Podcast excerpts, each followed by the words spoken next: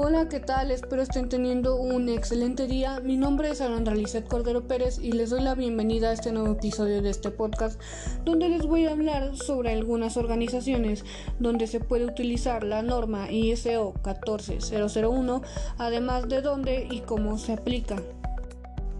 Para empezar, les voy a hablar sobre las organizaciones recomendables para la ICO 14001.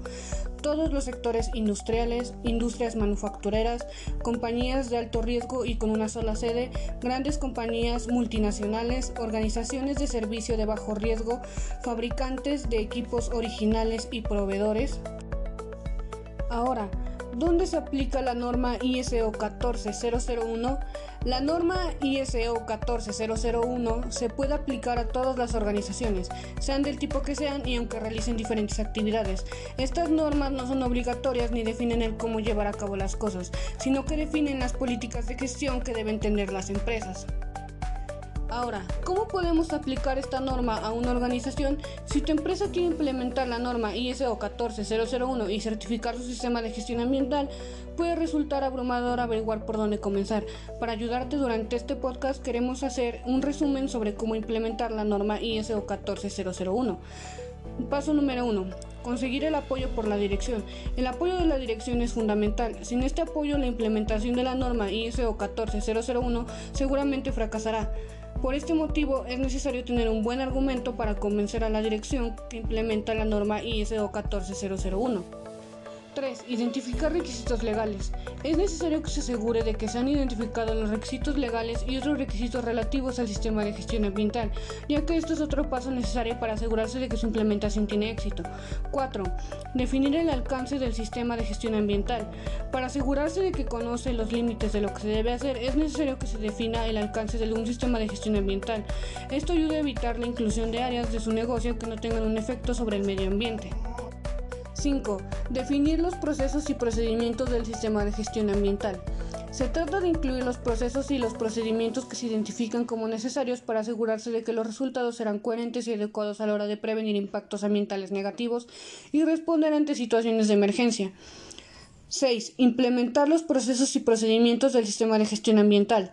Los procesos se encuentran vinculados a los procesos que ya existen en su empresa, como el seguimiento de los residuos de sus instalaciones, ya que no todos los procesos necesitan ser procedimientos documentados. Es importante destacar cuáles se documentarán para esta forma evitar daños del medio ambiente. 7.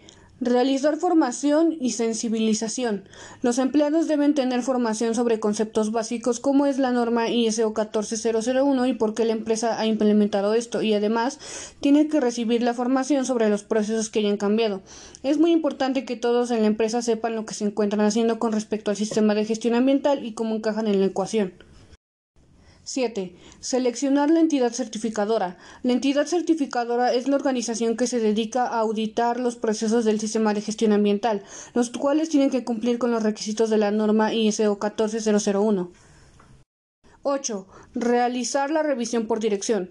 Tan importante como el apoyo que da la dirección para la implementación de la norma es la participación continua de la dirección en el mantenimiento del sistema de gestión ambiental. Con el fin de asegurar que los procesos tengan los recursos suficientes para ser eficientes y mejorar, la dirección necesita revisar datos específicos de las actividades del sistema de gestión ambiental y reaccionar de forma adecuada a los datos que resulten. 9. Implementar acciones correctivas. Con el fin de solucionar problemas y mejorar el sistema, es necesario utilizar medidas correctivas para encontrar la causa de cualquier problema detectado y tomar medidas para corregir esta causa. Estos problemas pueden ser identificados durante mediciones, auditorías internas y revisión por la dirección. Para finalizar, el software ISO 14001. Gracias a este software sirve para construir de forma fácil e intuitiva una matriz para identificar los diferentes aspectos ambientales significativos y la evaluación del impacto ambiental. Esto permite guardar relación de forma directa con los programas de control operacional o planes de tratamiento.